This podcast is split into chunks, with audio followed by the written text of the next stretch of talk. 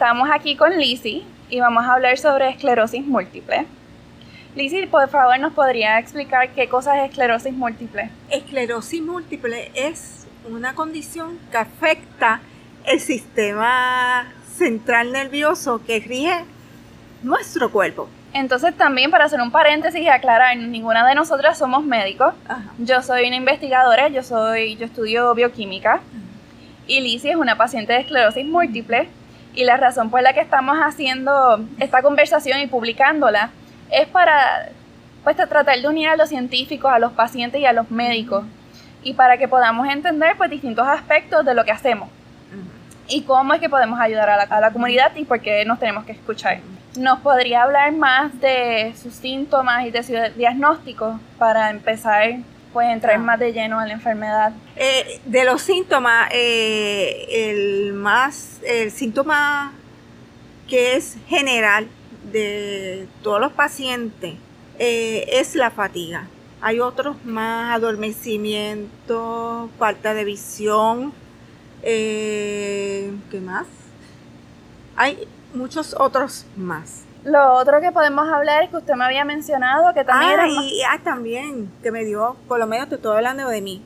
Todos somos diferentes en los síntomas. Por lo menos a mí, a mí eh, me dio vértigo, adormecimiento, eh, ¿qué más? Vértigo, adormecimiento, pero el más, el más que me, afectó fue eh, los vértigos, en mi caso en mi caso en específico. Y usted me había mencionado que era hasta difícil firmar para usted. Ah, sí, la coordinación, la coordinación. Podemos también, ahora me estoy recordando de otros, de, porque hay muchos síntomas. Eh, podemos tener la visión, visión, te dije ahorita también, afectar la visión. Eh, hay gente que se quedan, el, el sistema nervioso óptico le afecta. Y usted me podría decir más de cómo es que se dio cuenta que usted tenía un problema. Ok. así. Ah, y cómo cambió su calidad de vida también. Ok. A mí, a mí en el momento fue un eh, adormecimiento en mi mano izquierda que no podía, no podía hacer, no podía ejecutar nada, ejecutar nada me, estaba afectando el sistema, me pongo nerviosa, me, puse bien nerviosa, pero entraron nerviosa, me llevaron al médico y descartaron otras posibles condiciones por lo, lo que me pasó en ese momento. tuve la bendición del médico generalista que me, me dirigió a, un neurólogo. Y, y, si no y ese neurólogo mandó a hacer todos los estudios posibles por los diferentes eh, de los e-, efectos que me estaba dando. Los síntomas. Los síntomas. Adormecimiento, este, ¿qué más fue? Y en el MRI vieron las plaquitas. Sí, eh, uno, uno de los estudios, de todos los estudios que me mandaron a hacer, el que siempre certifica la condición es un MRI.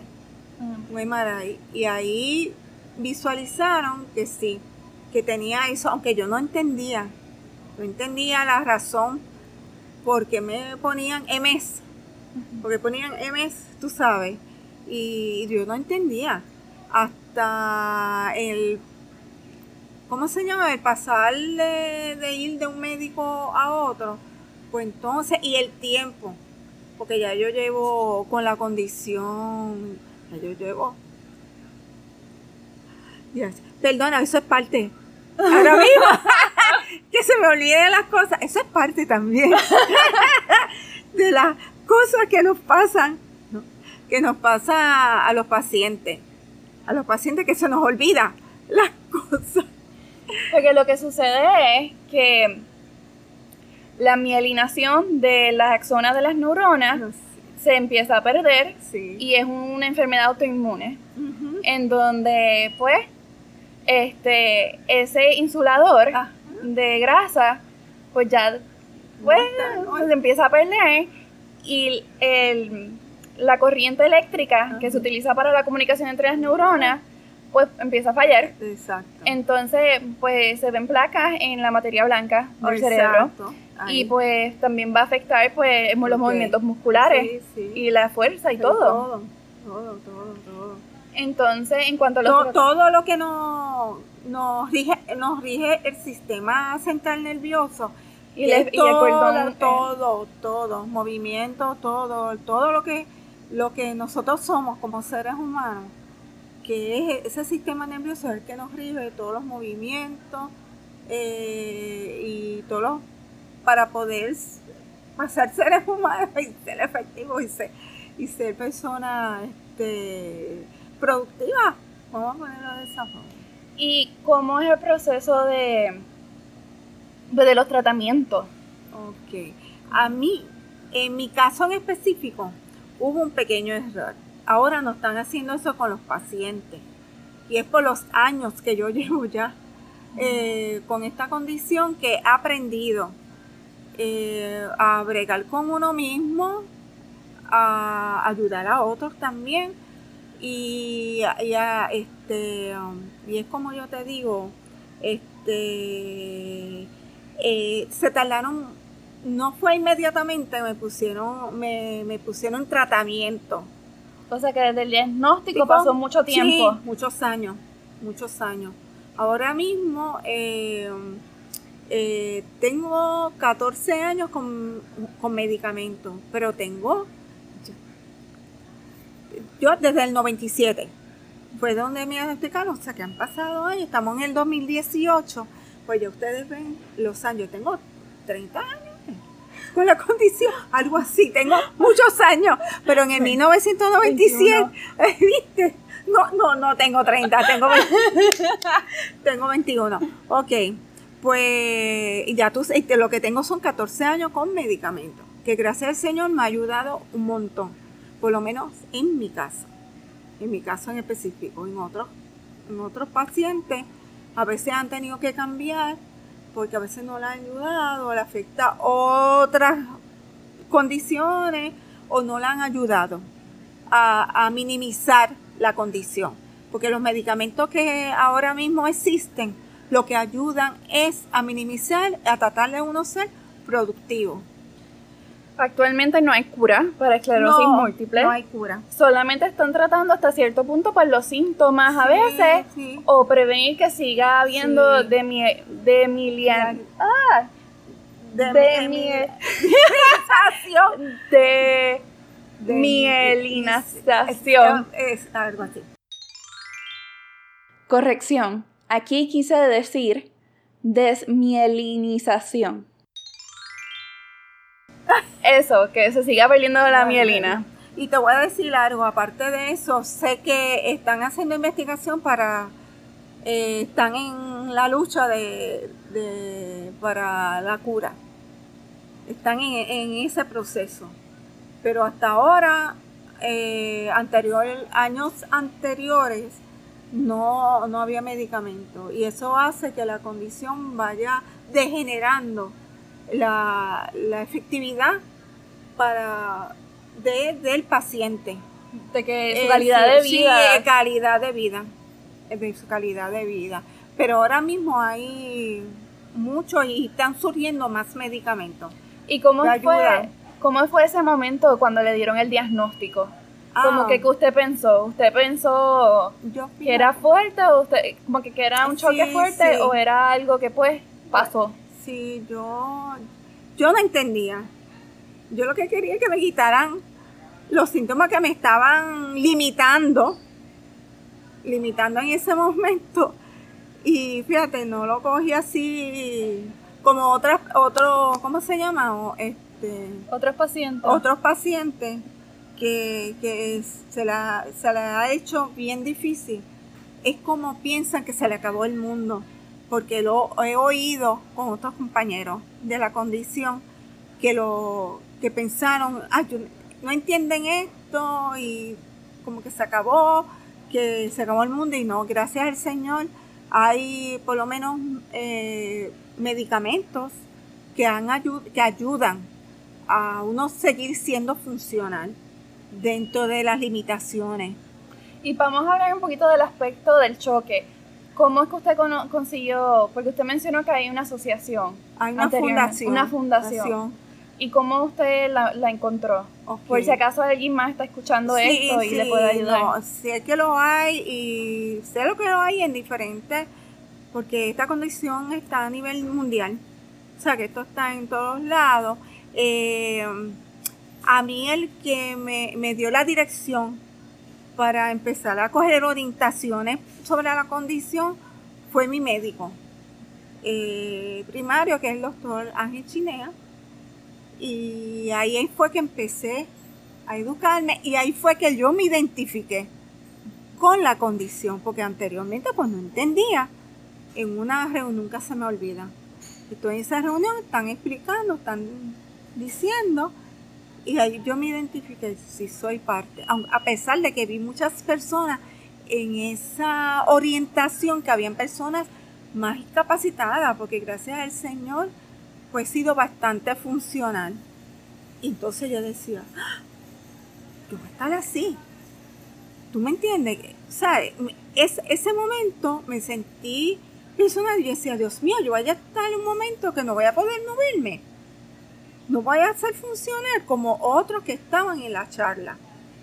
Pero entonces sí me identifiqué. Cuando hablaron de la condición, me identifiqué. Fíjate eso. Eso fue. Y esa fundación también se puede buscar online, ¿verdad? Sí, la fundación de esclerosis. Eh, fundación de esclerosis múltiple de Puerto Rico.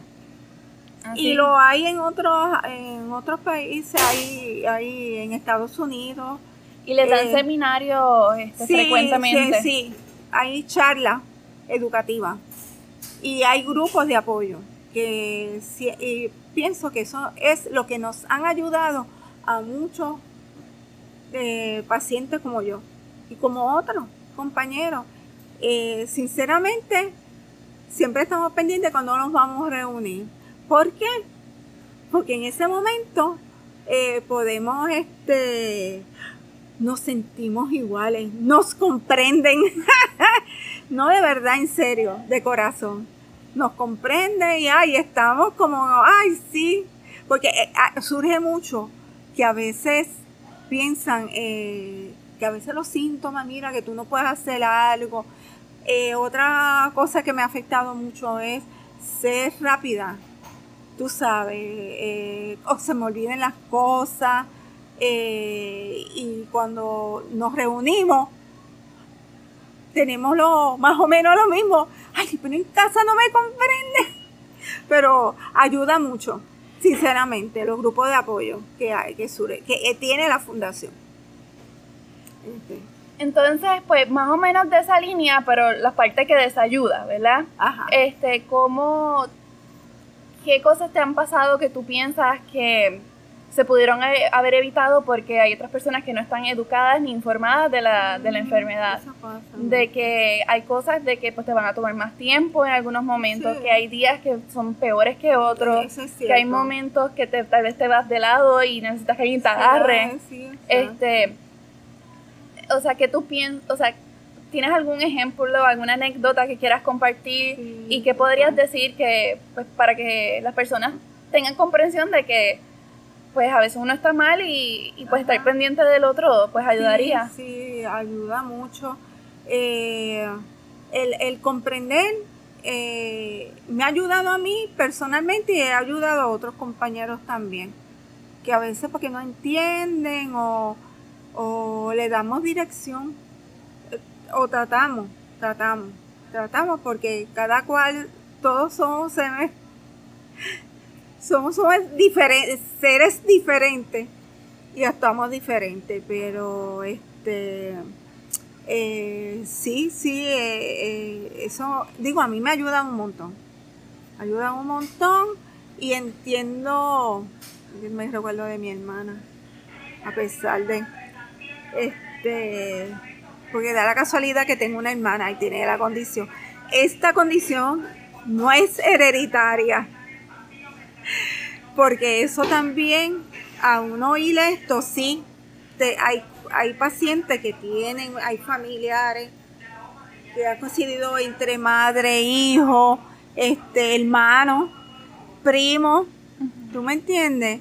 Eh, por eso se está haciendo una investigación de todo eso, pero no es hereditaria. Tenemos una predisposición. Y la predisposición pues nos cayó a nosotras, a mi hermana y a mí. Pero, y somos diferentes. Lo que le dio a ella no es lo mismo que me dio a mí. Bien diferente y los síntomas también. ¿Y qué usted piensa del movimiento hacia la medicina personalizada? Este, que es que están tratando de pues agarrar cada paciente o cada rango de síntomas de un paciente y pues tratarlos como individuos que son en vez de como poblaciones que somos. ¿Usted pensaría que se beneficiarían de ese tipo de, trato? Pienso que sí, porque en, en esta condición todos los pacientes, a pesar de que somos pacientes de la misma condición, somos diferentes. Y lo otro que cabe mencionar es que son cuatro tipos de esclerosis múltiple que, están existe y aún así sigue siendo un rango de síntomas distintos. Sí, sí. Eh, tenemos algunos síntomas que lo tenemos todo, pero este no, no necesariamente entre, entre un paciente y el otro, aunque seamos, te voy a comentar, de, hablan de gemelos o gemelos, que eso podía pasar, no es usual, pero podía pasar y no, no hay, los gemelos son gemelos idénticos, pero no. Que uno el, el exacto, exacto. Eso, ah, eh, eso está entre las charlas que nos dan, que nos han educado, todas esas posibilidades, especialmente. Entonces, pues vamos a ir pues un poquito más atrás en su vida. Ah, y vamos a hablar de cómo era su vida antes de tener síntomas, durante tener síntomas y luego del diagnóstico. cómo, cómo, se ha visto su vida afectada. Y junto a eso tal vez puede incluir el uso de tecnología, cómo fue variando a través de ese tiempo. Eh, de anteriormente, fíjate, en, por lo menos en, mi casa, yo, yo he sido, somos tres hermanas. Yo he sido siempre bastante saludable, que no pensaba pues, que surgiera que tuviera esta condición. Eh, en el momento que a mí me lo diagnosticaron cuando tenía 40 años a saber Dios si ya yo tenía y me recuerdo por la por comprender como esta condición que me, me recuerda momentos de cosas sencillas y pienso que sí, que ya estaban ahí. Pero que en un momento dado, pues se activaron, que fue cuando pero pienso que ya uno lo que yo lo he tenido desde antes. Pero no se no se proyectaba tú sabes. Podía pasar y no no relacionar porque no me afectó el su calidad de vida, exacto exacto. Y, y el uso de tecnología cómo ha cambiado como que qué, qué ah, tipo de tecnología te le gustaría tener que le haría su vida mucho mejor o no importa? No, fíjate, no me importa porque no soy muy tecnológica. No soy muy tecnológica, yo sé que ayuda mucho. Ayuda mucho porque ahora mismo usando los celulares ayuda mucho a la coordinación y también a, a ¿cómo se llama? A no olvidar, a escribir, a, usar el área que, que regularmente están las plaquitas que, nos afectan, que nos identifican como condición. Y es verdad, ayuda mucho porque siempre dan eh, forma, como que nosotros, un ejemplo, una de las cosas que se me pueden olvidar, ahora mismo se me ha olvidado eh, muchas cosas que podía decir y que dicen que uno apunte, ah, mira, para que no se te olvide. Y eso son cosas normales que lo puede usar todos los seres humanos para que no se olviden las cosas. Pero te dan cosas que te ayuden a que tú puedas ser, ser o tratar de ser funcional. Estamos en una cafetería y se nos cayó el micrófono. Esa es parte, la torpeza. Está bien. Eh, Dime. Entonces, también le iba a preguntar, ¿cómo es que usted logra mantener como que un balance entre, pues, trabajo, Ah, vida Ok. y pues diagnóstico que como quiera tiene que hacerse tratamiento? Sí, no, y ayudar. Es muy importante en esto para mantenerse funcional, eh, seguir el tratamiento. Gracias al Señor, el tratamiento que ya llevo 14 años, que es Abonex, que fueron de los primeros, eh, a mí, gracias al Señor, me ha funcionado muy bien y creo que no, no visualizo eh, y creo que mi médico tampoco, porque si te hacen bien, qué bien, pues seguir, deberíamos seguir usándolo. Porque ahora hay medicamentos orales, que es mejor que ser un, una, un medicamento intra- inyectable intramuscular. Eh, uno diría, uno, ay, quisiera cambiar, pero fíjate, no lo cambio. No lo cambio porque me ha ayudado. Me ha ayudado a poder, a, a todos esos síntomas que he tenido regularmente que me han minimizado, me han hecho funcionar. Y lo que quiero mencionar es que cuando tú ves a Lizzie, tú no pensarías que ella tiene No, esclerosis múltiple. no, ella camina, ella baila, la conocí bailando. O sea que uno no, a mí nunca se me hubiese ocurrido. Sí, sí. Así sí. que agradezco mucho que esté a su disposición. Gracias, gracias. Si tú supieras uno de los medicamentos que nos mandan, y eso es hacer ejercicio, aunque mira, aunque tú no puedas, hay forma, aunque tú estés en una silla que tú no, tú no puedas, o sino que busques a alguien que te ayude, porque nos han dado, digo yo, he tenido la bendición que me han orientado, me han orienta- orientado mucho y, y nos a, a nosotros, a otros que están más incapacitados por la condición y que no, que no hay, no hay, no hay límite. El límite lo pone uno y no debe ser, porque uno siempre tiene que buscar ayuda para tratar de ser funcionar, que eso me ha ayudado. En un momento que no entendía y que me afectó un momento, que eso también creo que tú me lo llegaste a preguntar, en cuestiones del trabajo, ahora me siento como más que anteriormente. Antes me daba mucho cansancio. Si fuera por mí, estuviera durmiendo todo el santo tiempo, porque eso también. El cansancio, la fatiga, que es un, síntoma prioritario en esto. Y yo estuviera durmiendo y eso no es.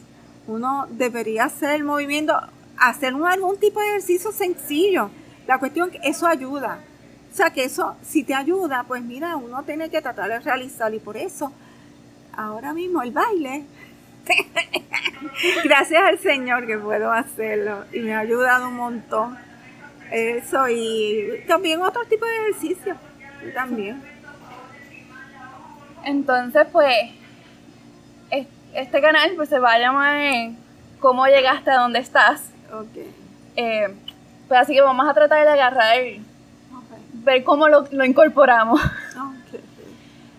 Podemos ver como que tal vez se puede hablar de, de su perspectiva de niña y, co- y cómo es que esa la llevó a ser tan resilient, como se diría en inglés, este, pues luchadora. Ah, Ajá, cómo, sí. cómo llegamos desde, desde su juventud ahora Ajá. y que la motiva pues a seguir trabajando, a seguir haciendo sus propias cosas. Eh, Sí, ¿Hay algo que quiera compartir? Eh, sí, me, me ha ayudado. Me ha ayudado porque en un momento dado, antes, especialmente mi trabajo, me llegó a afectar. Me llegó a afectar y a pesar de que soy una persona muy responsable, desde el momento que he estado trabajando, estudiando, muy responsable. Y eso me ha ayudado a ser funcional o tratando de verdad de serlo. Y, y el, el entender, entender lo que tengo que antes no entendía, eh, me ha ayudado un montón y he sido un poquito más fajona y luchadora dentro, que a veces pues me siento con límites, con límites de ejecutar alguna, alguna, alguna, algún trabajo, cualquier, ejecutar cualquier, cualquier situación o trabajo, vamos a ponerlo de esa forma. Y me ayuda a ser luchadora y, hacerlo. ¿Tú me entiendes? Pues, ir empujando. Empujando y sigo trabajando. Porque gracias al Señor le he podido, hay otros que no. Otros compañeros que no, que son hasta menores que esta servidora. Y, y es bien difícil uno identificarse cuando tú te ves con límites. Entonces uno tiene que buscar la ayuda para dentro, si no se puede, pues cómo hacer que cómo, exacto para seguir siendo funcional, siendo funcional.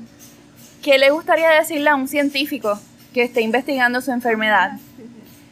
Y ¿qué, más necesita para que su calidad de vida sea aún mejor?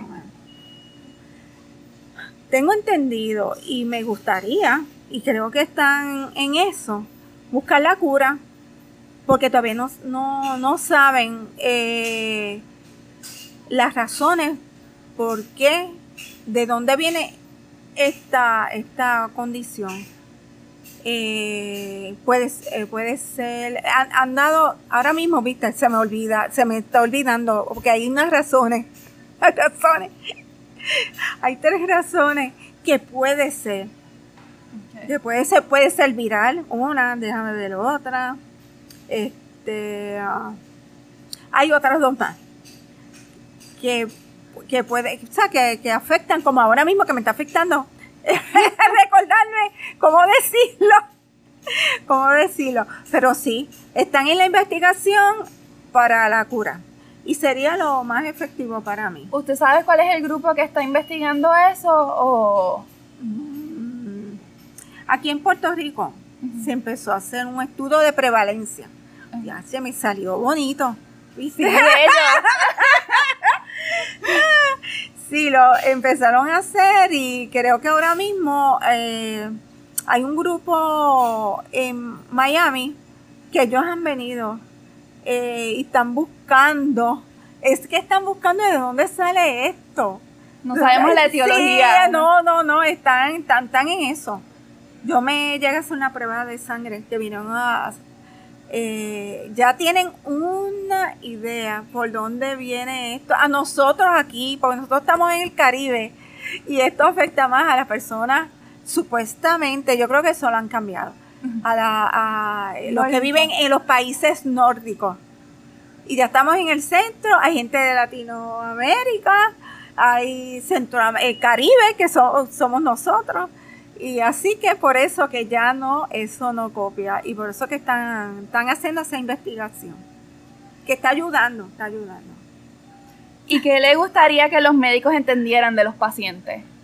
¿Cómo, cómo se podría mejorar cómo se tratan a estos pacientes? Por ejemplo, usted no le dieron medicamento por muchos años. Sí, por muchos años y tuve, y tuve bien afectada y me dio yo creo, pienso que me dieron varias crisis. Estuve en un momento, porque como le digo, yo lo más que me, daban eran vértigos.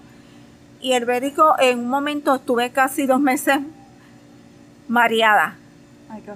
y fíjate, y, en ese momento, eso, eso está mal, porque tengo entendido, ahora mismo la persona que sea diagnosticada, eh, tratan de ponerlo en tratamiento actualmente ¿Para qué? Para ayudar que esa persona siga siendo funcional. ¿Tú me entiendes? Gracias al Señor a mí no me afectó tanto, pero sé que hubo, no hubo esa misma conexión que la que hay ahora actualmente. ¿Tú me entiendes? Para que ponen a las personas en tratamiento y está surgiendo mucho que están diagnosticando. Eso está en la educación de los médicos porque a veces esto confunde con otras condiciones. Que no, no, no, exacto. Sí, porque pueden, confunde con otro de esto y, la, y, el paciente puede estar dando bandazo y la persona se sigue afectando y lo sigue limitando. ¿Tú me entiendes? Cuando lo diagnostican ya está afectado y puede tener este que no sea funcional en, en, en, en algunos momentos de, de, su cuerpo, tú sabes, que para funcionar regularmente. En otras palabras es que mientras más se tarda un médico en hacer el diagnóstico, pues más difícil va a ser para que el paciente tenga una calidad de vida que se podría esperar que sea funcional. funcional. Funcional, Y, y, y la pregunta que me hiciste de lo más, como tenemos el sistema nervioso comprometido, la espera, eh, el trato, que eso yo creo que es vital en un médico con el paciente. Yo creo que no importa la condición que tenga. Pues la empatía eh, y la simpatía son cruciales. Exacto. De atendernos, de oírnos. ¿Tú me entiendes? De tener el tiempo que a veces pues ha afectado. Ponerse a escuchar a los pacientes. Exacto. Y ya esto usted lo mencionó anteriormente, lo de la, la, lo de la fundación. Lo de la fundación. Pero me gustaría saber cuál es, el, más allá, cuál es el rol de los sistemas de apoyo. Ok. Eh, pues para... Ok. Los sistemas de apoyo regularmente es, eh, ay, Dios mío, educarnos. Educarnos y tratar para, dentro de la condición, pues tratar de ser funcional, aunque tengamos límites. Y que la familia también debe de entender. Esa, eso también. Y los amigos. Los amigos, todos los que están alrededor del paciente, que ayuden al, que son invitados a eso mismo para, para que nos entiendan. Son invitados a la fundación. A la para fundación, exacto. y los empleadores también deben de entender. Sí, sí, todo. entonces, pues de esta forma exhortamos a cualquier médico, especialista en la condición y a cualquier científico que esté investigando la área de esclerosis múltiple, pues a que nos contacten y si pueden aclarar algunas cosas o si pueden explicar su, su línea de investigación, pues sería muy grata la conversación. Pues, pues muchas gracias y siempre a la orden y está la Fundación de Esclerosis Múltiple de Puerto Rico. Hay otro grupo también a nivel de, de Estados Unidos y otras áreas, porque en, otros países también tienen grupos que están ayudando, porque esto, esto nos, es degenerativo. degenerativo, sí. Pues muchas gracias, Lizzy, por estar pues, aquí conmigo y que tengas una bonita noche. gracias.